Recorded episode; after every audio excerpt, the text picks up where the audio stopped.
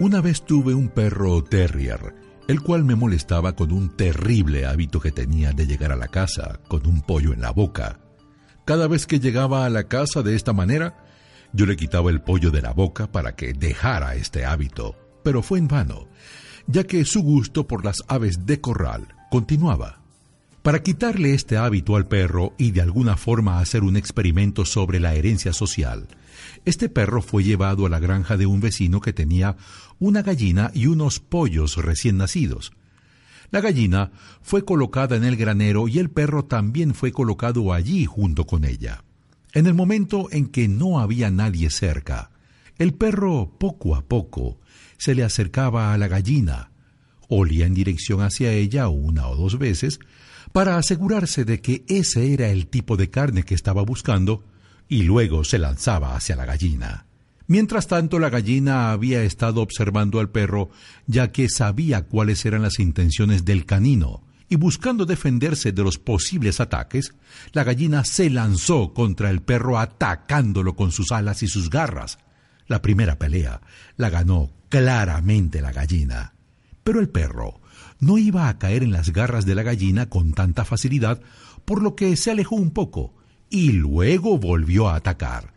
Esta vez la gallina se paró sobre la espalda del perro e hizo uso efectivo de sus garras en su piel haciéndole daño. El perro se fue hacia una esquina como buscando que alguien detuviera la pelea. Pero la gallina no se daba el lujo de bajar la guardia. Ella tenía a su adversario a su merced y le demostró que conocía la importancia de estar a la ofensiva mientras lo dominaba. El perro era un pobre soldado.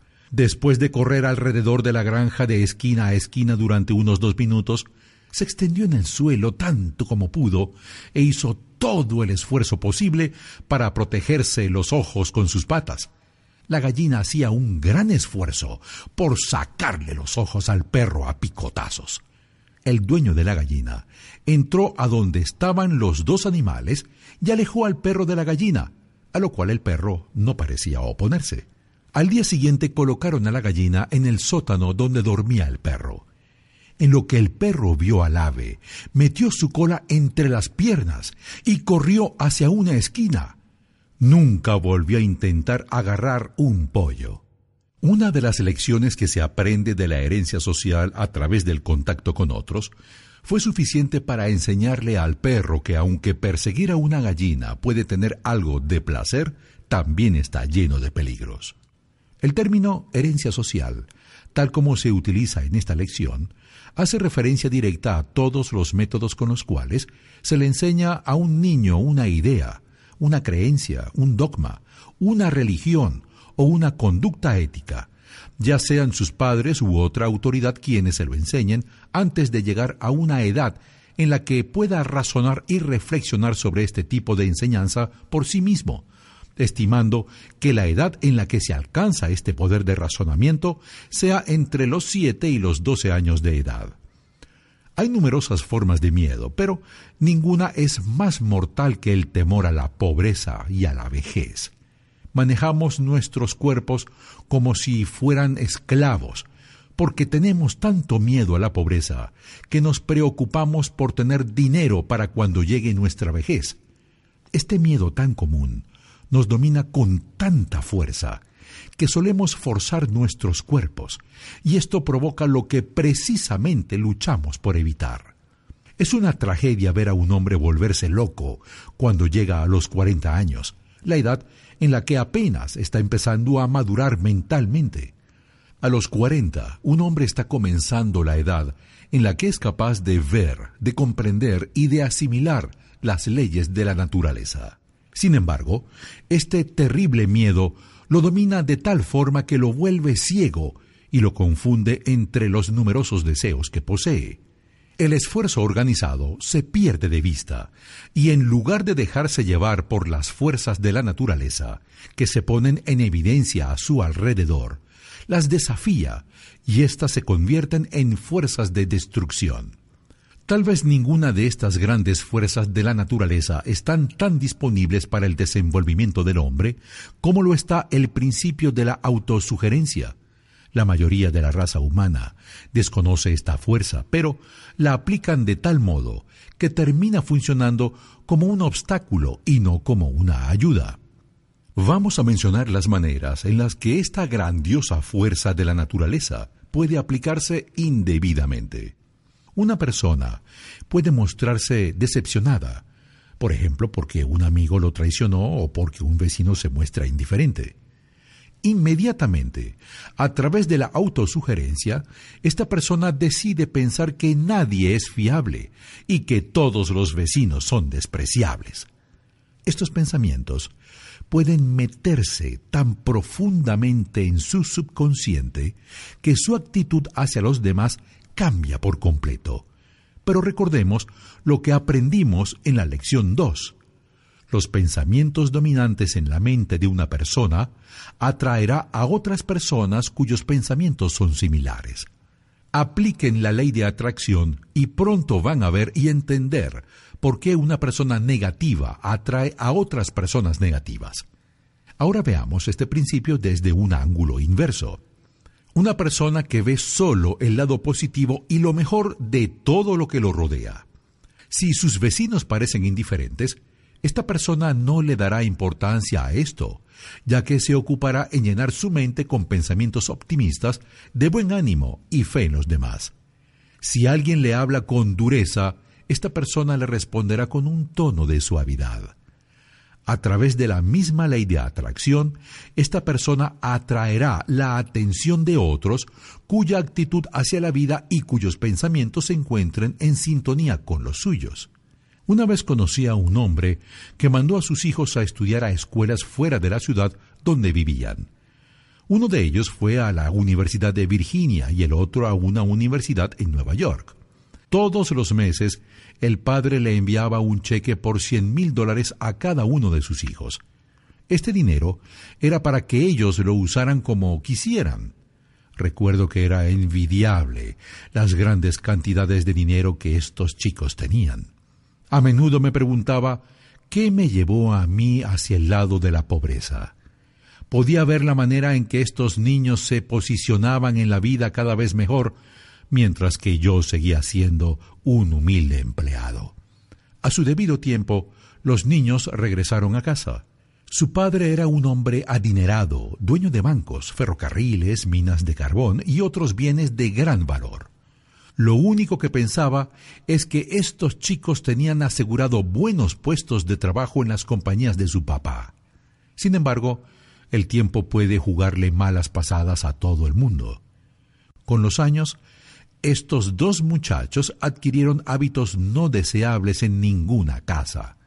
Regresaron teniendo una gran debilidad por la bebida, lo cual fue un hábito desarrollado gracias a los cientos de dólares que cada uno de ellos recibía mensualmente, los cuales no les permitía luchar en la vida. Esta es una historia larga y triste. Aún conservo en mi escritorio una copia del periódico publicado en la ciudad donde estos niños vivían. Su padre ha caído en la bancarrota y su costosa mansión, donde los niños nacieron, se ha puesto en venta. Uno de los chicos murió de delirium tremens y el otro se encuentra internado en un manicomio. No todos los hijos de personas millonarias terminan con una historia tan lamentable. Sin embargo, cuando una persona es muy inactiva, esto lo puede llevar a la atrofia, y esto a su vez lo conduce a la pérdida de ambición y confianza en sí mismo. Y sin estas cualidades esenciales, una persona puede ser guiada por la vida con mucha incertidumbre, así como la hoja de un árbol puede ser llevada por una fuerte brisa. Una persona que deje de luchar porque piense que ya no es necesario esforzarse, se encuentra literalmente aplicando el principio de la autosugerencia, subestimando su poder de confianza en sí mismo. La mente humana, si se me permite la repetición, se puede comparar con una batería eléctrica. Esta puede ser positiva o puede ser negativa. La confianza en sí mismo es la cualidad con la que la mente se recarga y se vuelve positiva. Me voy a permitir divagar un poco y romper la línea de pensamiento por un momento, mientras grabo unas palabras para aconsejar a las esposas de los hombres. Recuerde que esto está dirigido solo para las esposas y no se tiene la intención de que los hombres aprendan lo que a continuación se establecerá. Luego de haber analizado a más de 16.000 personas, la mayoría de las cuales eran hombres casados, he aprendido algo que puede ser de valor para aquellas mujeres que son esposas. Voy a dejar establecida mi idea con las siguientes palabras.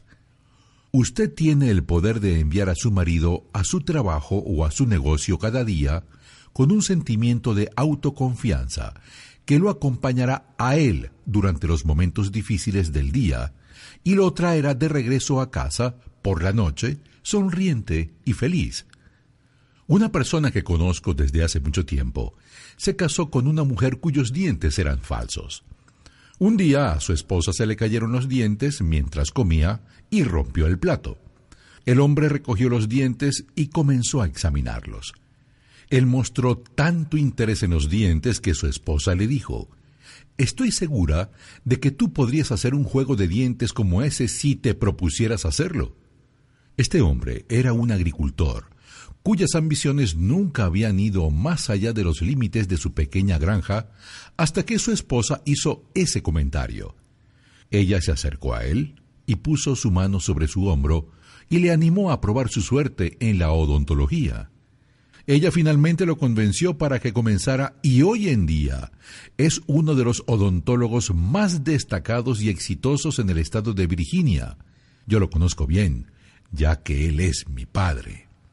Nadie puede predecir las posibilidades que tiene un hombre de lograr algo cuya esposa se encuentra detrás de él y lo ayuda a darse cuenta de que puede realizar acciones más grandes y mejores porque es un hecho comprobado que una mujer puede inspirar a un hombre a que realice proezas casi sobrehumanas. Es su derecho y su deber animar a su marido e inspirarlo a que realice misiones que valgan la pena para que, al final, pueda encontrar su lugar en el mundo. Usted puede inducirlo a poner en marcha un esfuerzo mayor que aquel que realiza cualquier otra persona en el mundo.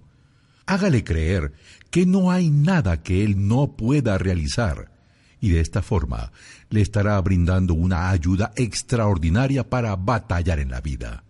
El principio por el cual usted puede fijar en su mente cualquier idea que elija se llama autosugerencia. Fue este principio que Emerson tenía en mente cuando escribió Nada te puede traer paz, sino tú mismo. Esto nos hace recordar que nada nos puede atraer el éxito sino nosotros mismos.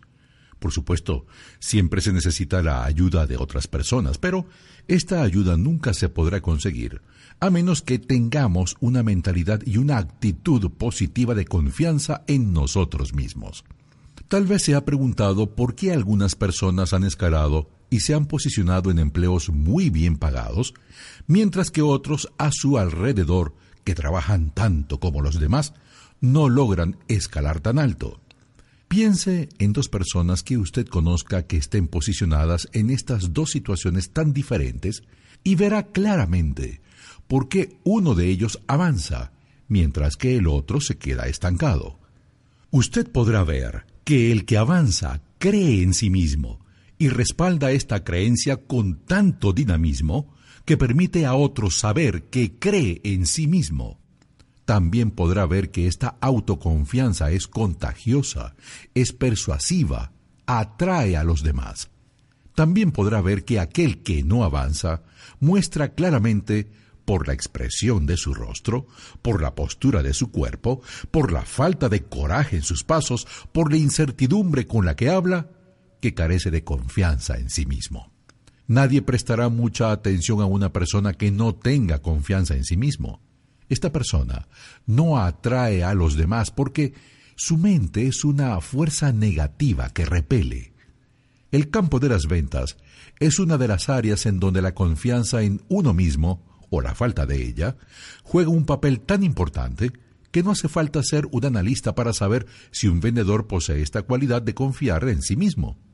Si esta persona posee esta confianza, usted podrá sentir esta misma confianza por él y en los productos que intenta venderle. El poder del hábito. he tenido la oportunidad de experimentar las dificultades que se atraviesan en el camino de aquellos que no poseen el entendimiento para hacer uso práctico de este grandioso principio de la autosugerencia. Por lo tanto, permítame guiarlo al camino del hábito, en el cual usted podrá fácilmente aplicar el principio de la autosugerencia en cualquier dirección que desee y podrá lograr cualquier propósito.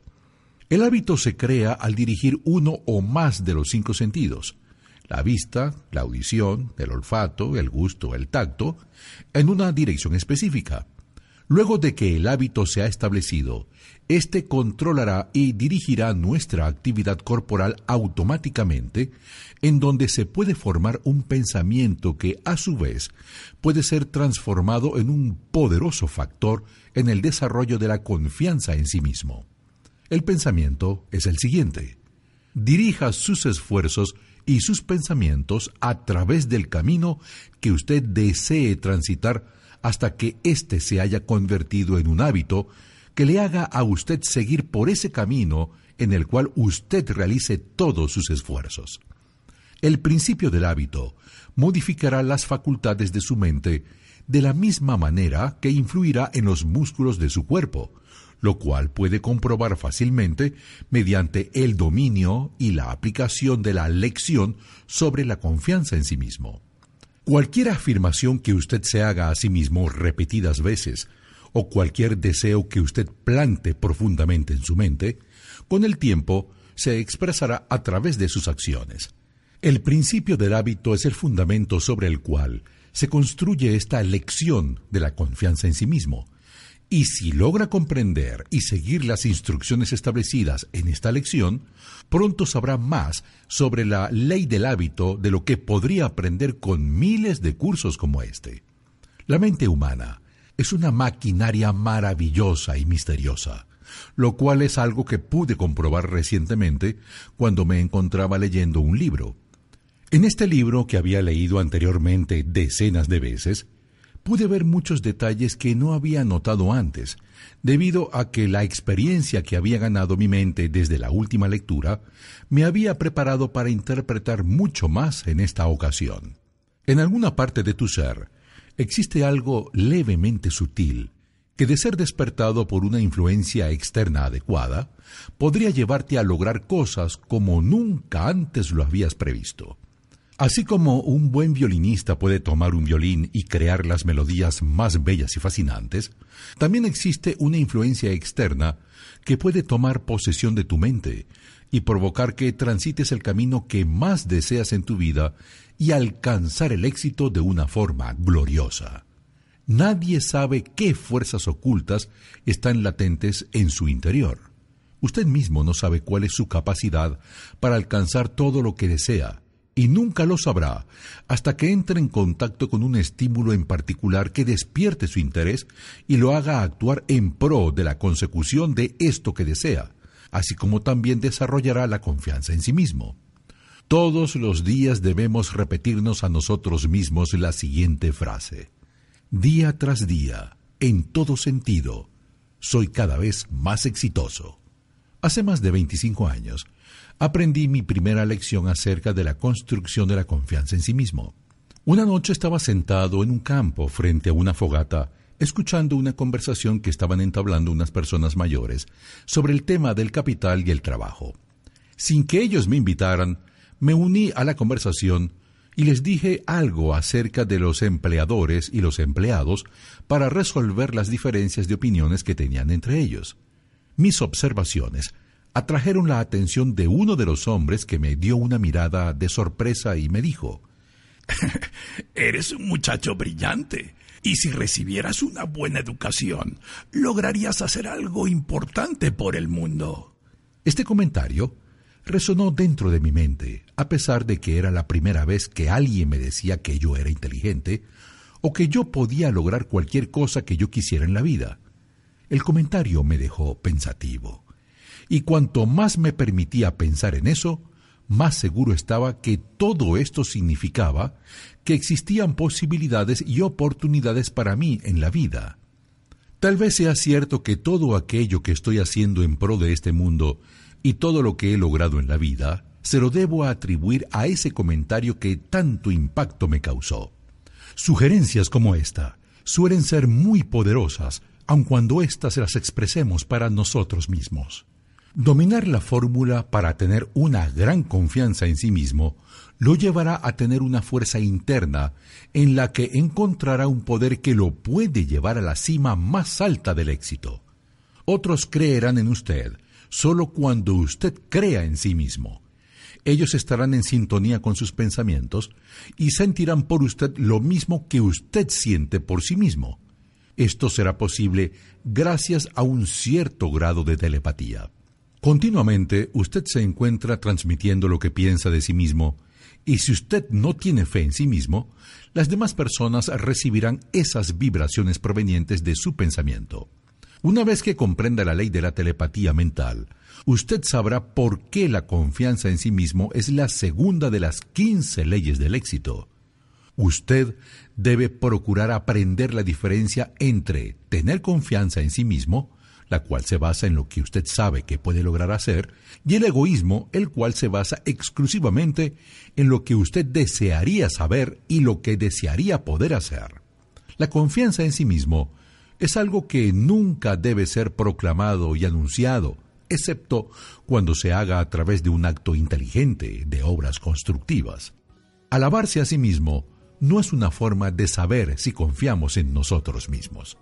Cree en ti mismo pero no le digas al mundo lo que puedas hacer, solo hazlo.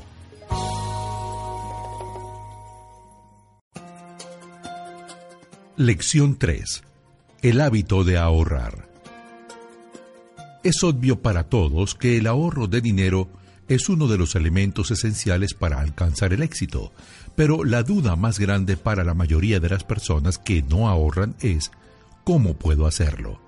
Ahorrar dinero no es más que un hábito. Por esta razón, esta lección inicia con un breve análisis sobre la ley del hábito. Es cierto que el hombre a través de la ley del hábito le da forma a su propia personalidad. A través de la repetición, cualquier acto realizado unas cuantas veces se convierte en un hábito, y la mente se va amoldando a la serie de costumbres diarias que vamos convirtiendo en hábitos. Una vez que el hábito queda establecido en nuestros cerebros, automáticamente éste impulsa nuestras acciones. Por ejemplo, si seguimos una ruta determinada para nuestro trabajo todos los días u otro lugar que visitemos con frecuencia, muy pronto el hábito se habrá formado y nuestro cerebro nos llevará a esta ruta sin que nosotros lo hagamos consciente. Por otra parte, si se tiene la intención de viajar en otra dirección, sin tener en mente constantemente la idea del cambio en las rutas, usted se encontrará siguiendo la ruta antigua. Algunos oradores públicos han descubierto que contar una historia una y otra vez, aun cuando pueda ser mera ficción, pone en práctica la ley de la costumbre, y con el tiempo se olvidan de que la historia no es real. Millones de personas van por la vida viviendo en pobreza y miseria, porque han usado incorrectamente la ley del hábito. Al no entender bien la ley del hábito o la ley de la atracción, y el principio con el cual se establece que los iguales se atraen, aquellos que permanecen en la pobreza rara vez se dan cuenta de que están donde están, como consecuencia de sus propios actos.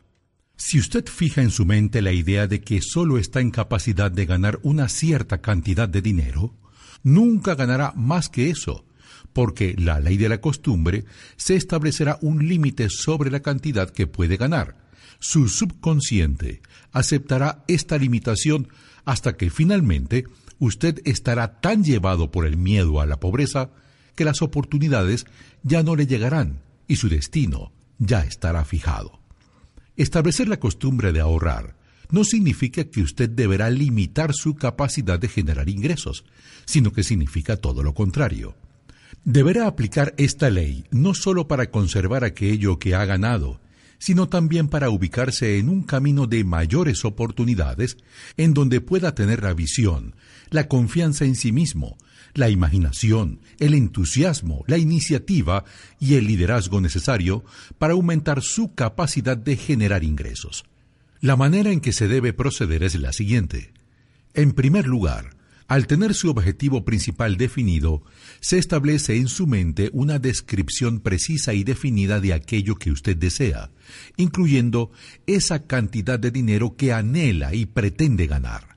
Su subconsciente se apodera de esta imagen que ha creado y la utiliza como un plano, gráfico o mapa con el cual moldeará sus pensamientos y acciones de manera que éstos estarán enfocados únicamente en alcanzar su objetivo principal. Usted debe fijar su objetivo principal en su mente a través de la ley del hábito hasta que éste quede permanentemente implantado allí. Esta práctica lo hará olvidarse del miedo a la pobreza y establecerá en usted una mentalidad relacionada a la prosperidad. Usted comenzará a exigir prosperidad, tendrá la expectativa de que ésta llegue, comenzará a prepararse para recibirla y utilizarla con prudencia, con lo que a su vez estará preparándose para poner en práctica el hábito de ahorrar. En segundo lugar, una vez que haya logrado incrementar sus ingresos, podrá poner en práctica la ley del hábito para poder ahorrar una parte de todo el dinero que gane. Por lo tanto, a medida que sus ingresos aumentan, sus ahorros también lo harán de manera proporcional.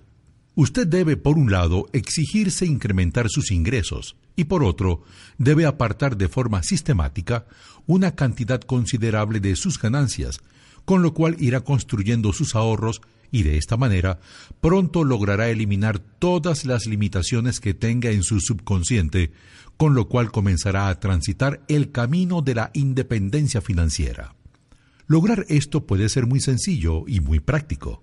Ahora, por el contrario, si se revierte este proceso de la ley del hábito, fijando un miedo por la pobreza en nuestras mentes, muy pronto este miedo reducirá nuestras capacidades de generar mayores ingresos, de manera que apenas seremos capaces de ganar únicamente lo que necesitamos para cubrir nuestras necesidades básicas. Los medios de comunicación pueden crear pánico entre los habitantes de una ciudad en tan solo semanas, llenando sus editoriales con noticias relacionadas a los fracasos de ciertas empresas en el país, a pesar de que son más las empresas que tienen éxito que aquellas que fracasan. Adquiera el hábito de pensar y hablar de prosperidad y abundancia, y muy pronto esto comenzará a evidenciarse y a manifestarse en nuevas, mayores e inesperadas oportunidades. Los iguales se atraen si usted se mueve en el mundo de los negocios y ha creado el hábito de hablar y pensar en que el negocio está mal, el negocio siempre estará mal. Un pesimista, a quien se le permita continuar con su influencia destructiva por mucho tiempo, puede destruir el trabajo de media docena de hombres competentes, y lo hará mediante el establecimiento de este pensamiento pesimista de fracaso y pobreza en las mentes de quienes lo rodean. No sea este tipo de hombre o mujer. La esclavitud de la deuda. La deuda es un enemigo despiadado y mortal del hábito del ahorro. La pobreza es suficiente para derrotar la ambición, destruir la autoestima y la esperanza. Pero si a esto se le añade la carga de tener deudas, toda persona que sea víctima de estas dos penas tan crueles está prácticamente condenada al fracaso. Ninguna persona puede hacer su mejor trabajo. Ninguna persona puede expresarse en términos que exijan respeto.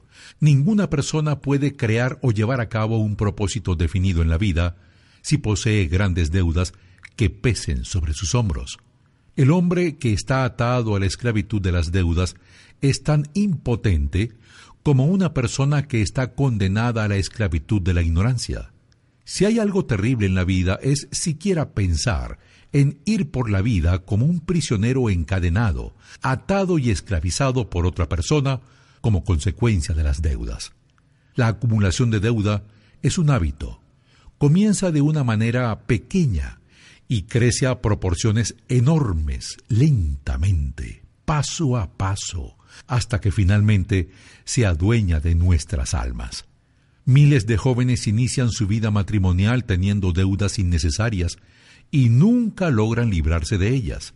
Después de que la parte novedosa del matrimonio comienza a desaparecer, como suele suceder normalmente, la pareja empieza a sentir el peso de la miseria, y este sentimiento a menudo crece hasta el punto en donde empiezan a sentir insatisfacción el uno por el otro y finalmente terminan en divorcio.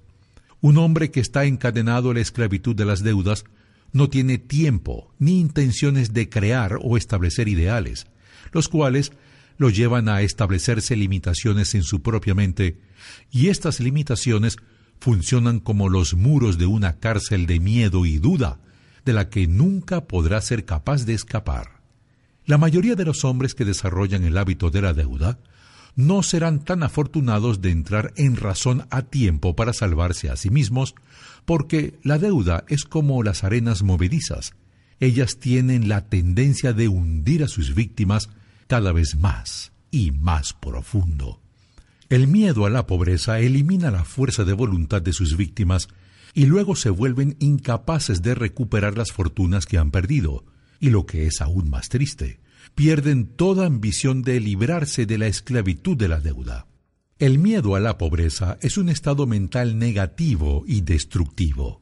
Por otro lado, un estado negativo de la mente tiene la tendencia de atraer a otros estados mentales similares.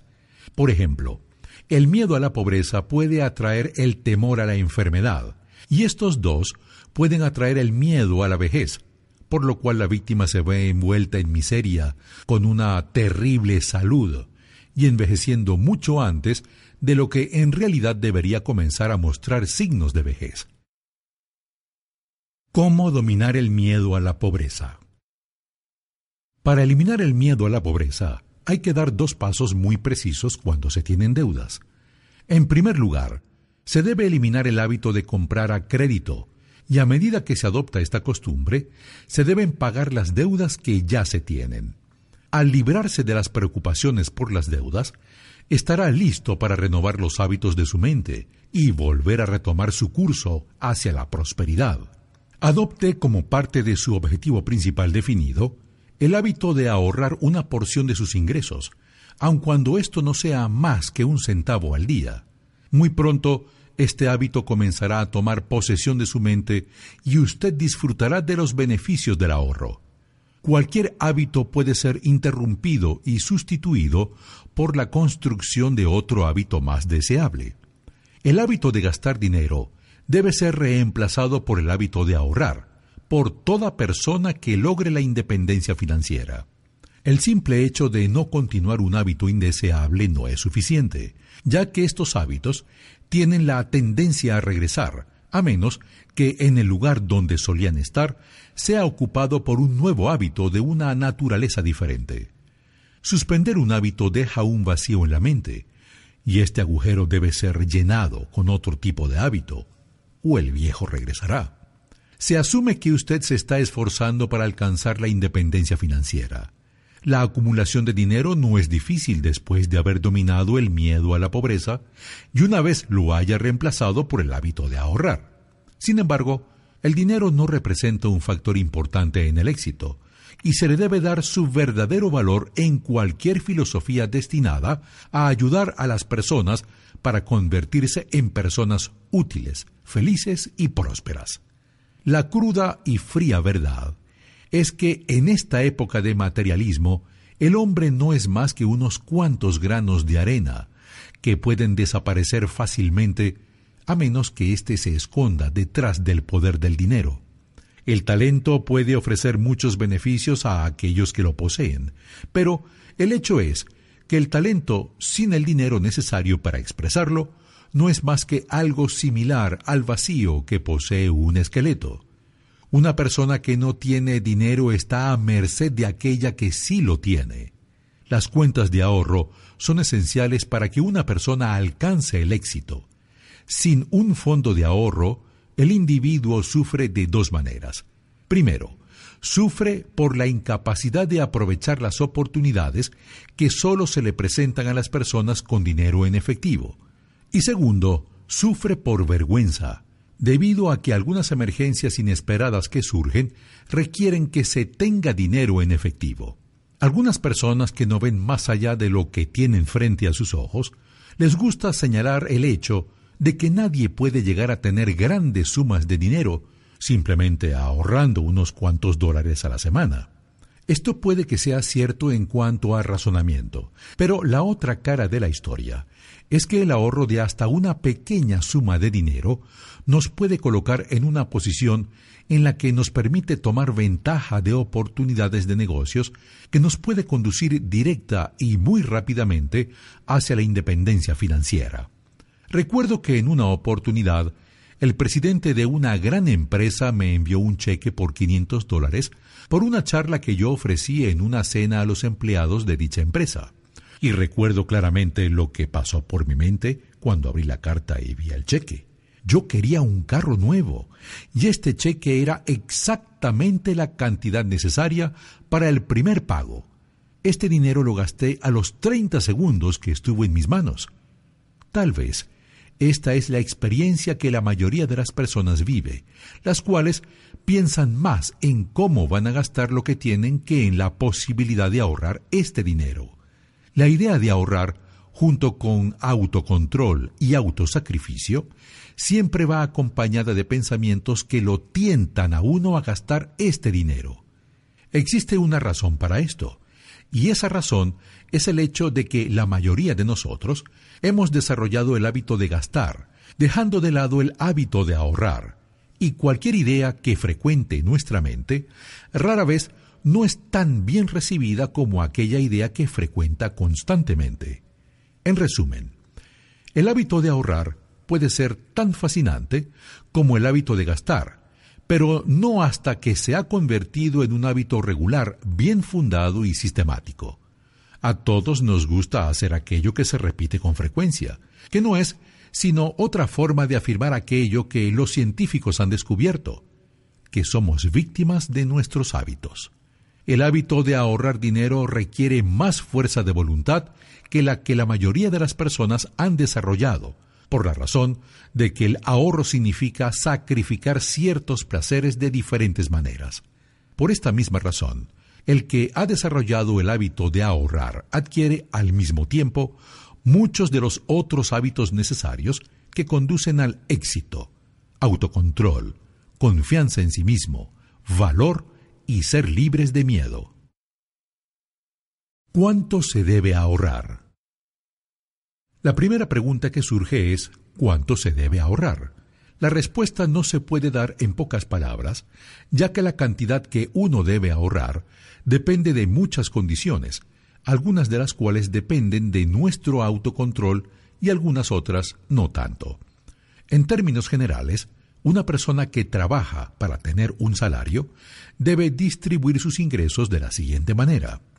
Cuentas de ahorro, 20% ropa, alimentos y vivienda 50%, educación 10%, recreación 10%, seguro de vida 10%. Sin embargo, la siguiente información representa la distribución aproximada que hace una persona con sus ingresos. Cuentas de ahorro, nada. Ropa, alimentos y vivienda, 60%. Educación, 0%. Recreación, 35%. Seguro de vida, 5%.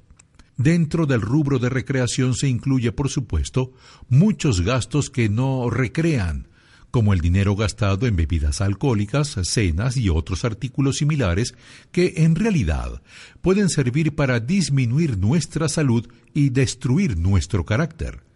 Un analista especializado en el estudio del hombre ha indicado que él podía decir con mucha precisión, mediante el estudio del presupuesto mensual de una persona, qué clase de vida es la que lleva esta persona. De hecho, este estudio podría hacerse únicamente analizando el rubro de recreación. Este, pues, es un aspecto en los gastos de una persona que debe ser cuidado rigurosamente. Aquellas personas que llevan un presupuesto de sus gastos a menudo incluyen un rubro llamado entretenimiento, que en la mayoría de los casos resulta ser un mal, ya que reduce en gran medida los ingresos y cuando se llega a los excesos, reduce también la salud.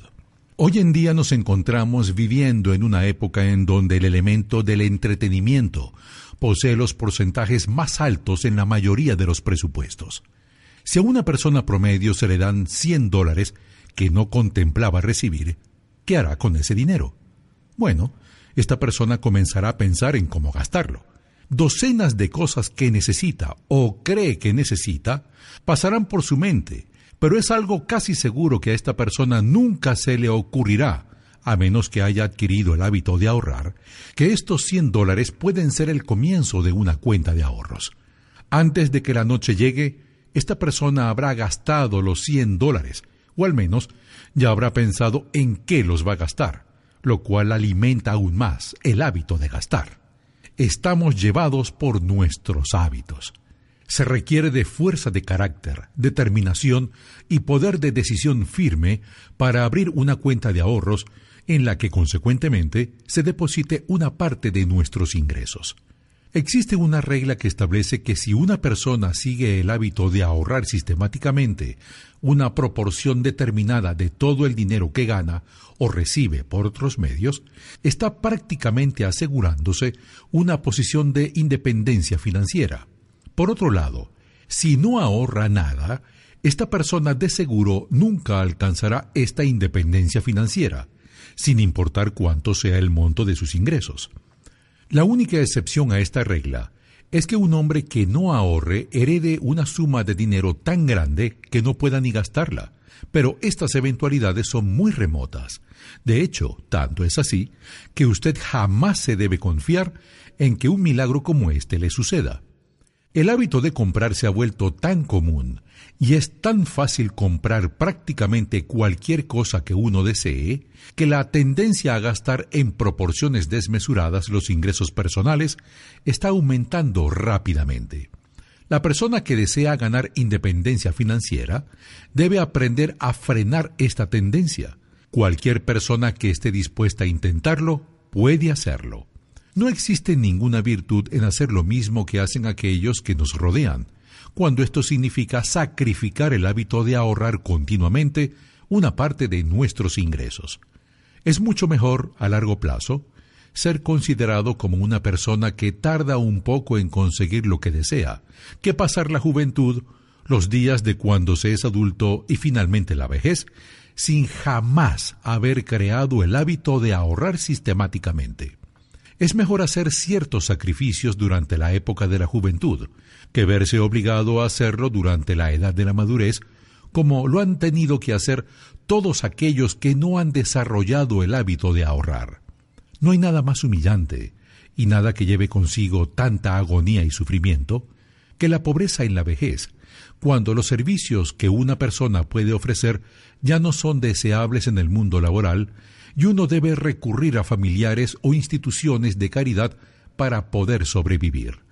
Toda persona debe llevar un registro de su presupuesto, tanto los casados como los solteros, pero ningún sistema de presupuesto servirá si la persona que trata de llevar esto carece de fuerza para reducir gastos en artículos relacionados al entretenimiento y recreación.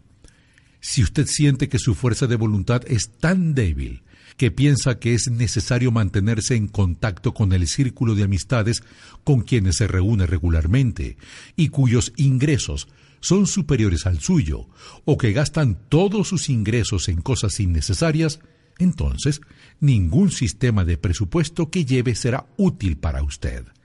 Formar un hábito de ahorrar significa que al menos, en cierta medida, usted debe alejarse de todos, excepto de un grupo muy selecto de amigos a quienes les guste compartir con usted sin necesidad de incurrir en grandes gastos.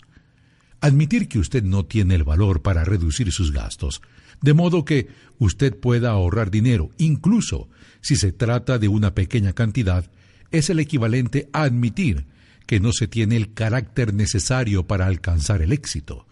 Se ha demostrado en varias oportunidades que las personas que han formado el hábito de ahorrar dinero son las preferidas para darles cargos que impliquen muchas responsabilidades. Por lo tanto, el ahorro de dinero no solo es ventajoso para adquirir mejores empleos y tener más dinero en las cuentas bancarias, sino que también aumenta la capacidad de generar mayores ingresos. Cualquier hombre de negocios preferirá contratar a una persona que ahorra dinero con regularidad, no por el simple hecho de que dicha persona ahorre dinero, sino por las características que posee esta persona que lo hacen más eficiente. A menudo sucede que una pequeña cuenta de ahorros que tenga no más de 200 o 300 dólares es suficiente para que una persona pueda comenzar a ser financieramente independiente. Hace unos años, un joven inventó un artículo hogar que era único y práctico. Él estaba en desventaja, como a menudo suelen estar los inventores, ya que no tenía el dinero para comercializar su invento.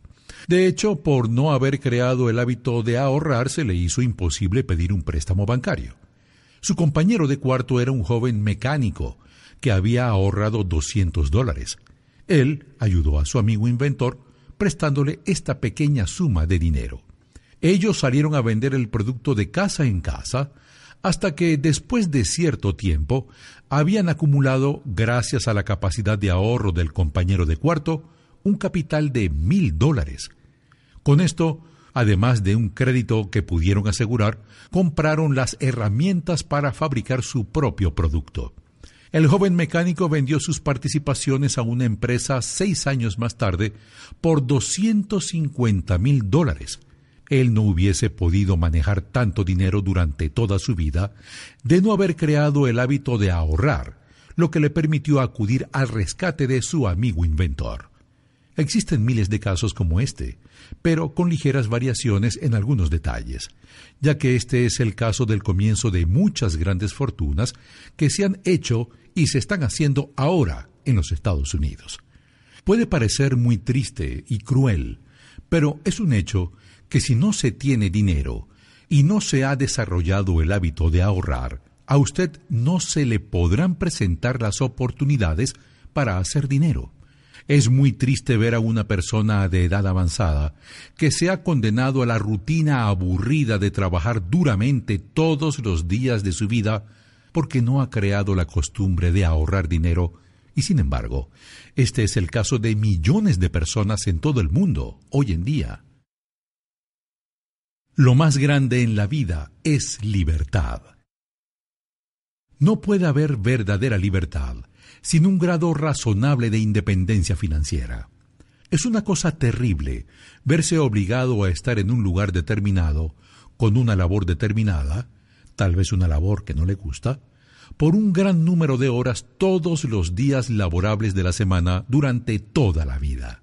De alguna manera, esto es lo mismo que estar en la cárcel, ya que su capacidad de elección siempre es limitada.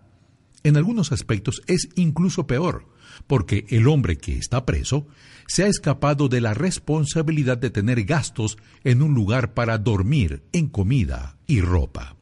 La única esperanza de escapar de este trabajo que dura toda la vida, que restringe la libertad, es la de formar el hábito de ahorrar dinero y luego vivir amoldados a este hábito sin importar cuántos sacrificios se necesite. No existe otra solución para millones de personas. Y a menos que usted sea una de las raras excepciones, esta lección y todas las dichas en este curso están dirigidas a usted para que las ponga en práctica.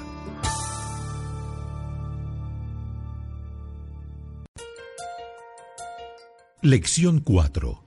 Iniciativa y liderazgo.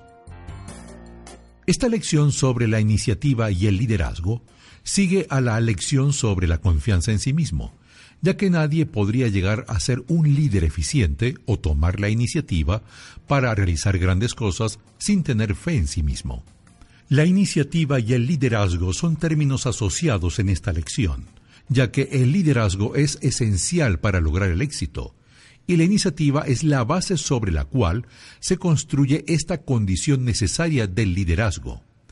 La iniciativa es tan esencial para el éxito como lo es el eje para la rueda de un carro.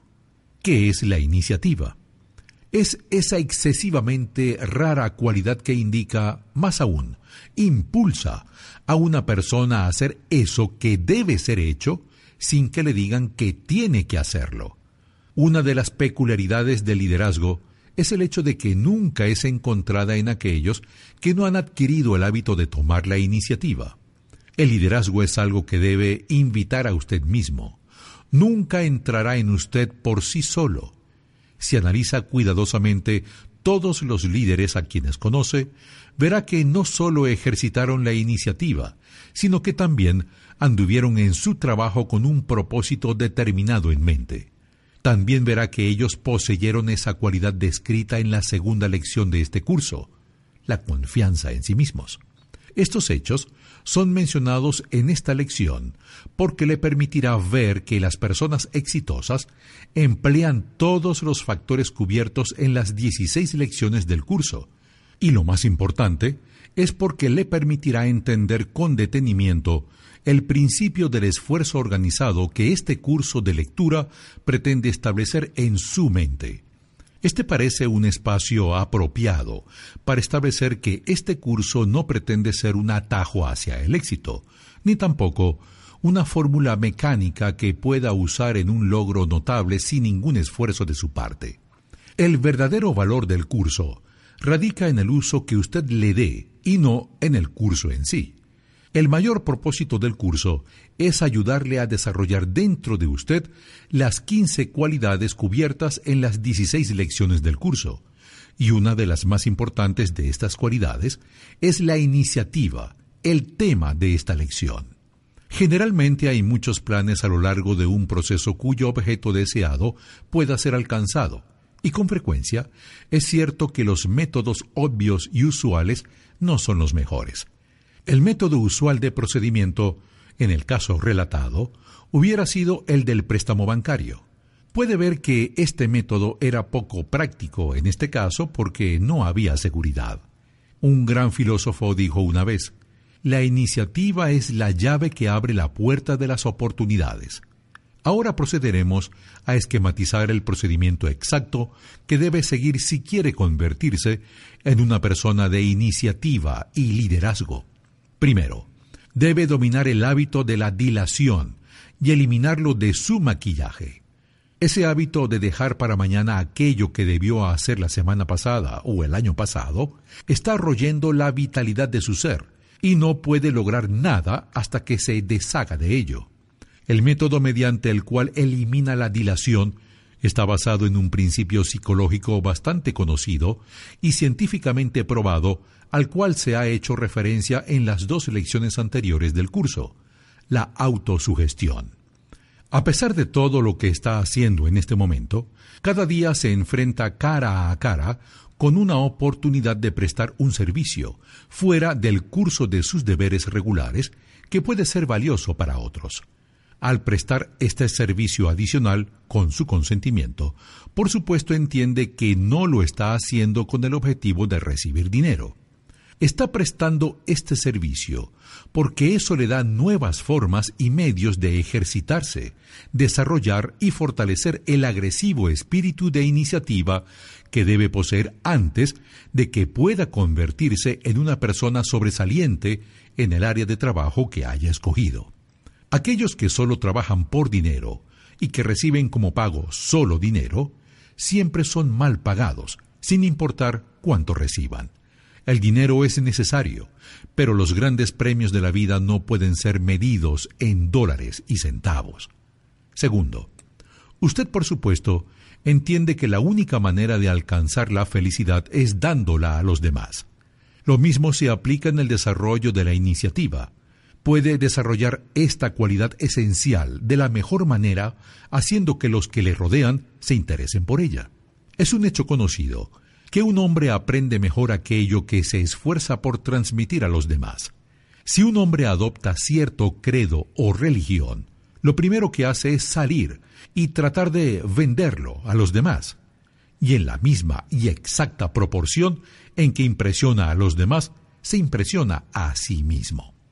En el lugar en donde trabaja o en la comunidad en donde vive, tiene contacto con otras personas. Haga su responsabilidad el interesar en el desarrollo de la iniciativa a cada uno de los que le escuchen. No será necesario que explique cuáles son sus razones para hacer esto, ni tampoco será necesario que anuncie el hecho de que lo está haciendo. Solo hágalo. En su propia mente entenderá, por supuesto, que está haciéndolo porque esta práctica le ayudará y va, al menos, a ayudar a aquellos a los que influencie en esta práctica. Si quiere probar un experimento que será interesante y fructífero para usted, escoja a algún conocido que usted sepa que nunca hace nada que no espere que él haga y comience a venderle su idea de la iniciativa. No se detenga a discutir el tema una sola vez. Sáquelo a relucir cada vez que tenga una oportunidad. Acérquese al tema desde un ángulo distinto cada vez. Si hace este experimento de una manera delicada, pronto podrá observar un cambio en la persona en la cual está probando el experimento. No puede hablarle de iniciativa a otras personas sin desarrollar el deseo de practicarlo usted mismo. A través de la operación del principio de autosugestión, cada afirmación que haga a los demás deja su huella en tu propio subconsciente, y esto queda bien afianzado independientemente de que sus afirmaciones sean verdaderas o falsas. Si ayudamos a otros a desarrollar el hábito de la iniciativa, de alguna manera nosotros mismos estamos desarrollando el mismo hábito. Si sembramos las semillas del odio y la envidia y el desaliento en los demás, de alguna manera estamos desarrollando esas cualidades en nosotros mismos. Llegamos ahora al siguiente paso en nuestra descripción del procedimiento exacto que se debe seguir en el desarrollo de la iniciativa y el liderazgo. Tercero, antes de seguir adelante, tratemos de entender qué significa el término liderazgo, ya que se posee gran utilidad en este curso sobre las leyes del éxito. Existen dos formas de liderazgo y uno de ellos es tan mortal y destructivo como el otro es útil y constructivo. La forma de liderazgo mortal que no conduce al éxito sino al fracaso absoluto es la forma adoptada por los pseudo líderes que imponen su liderazgo en seguidores que no lo hacen por voluntad. No será necesario describir esta forma de liderazgo o señalar los campos de acción en los cuales se pone en práctica, a excepción del campo de la guerra, y en este campo vamos a mencionar solo un ejemplo notable. Napoleón Bonaparte.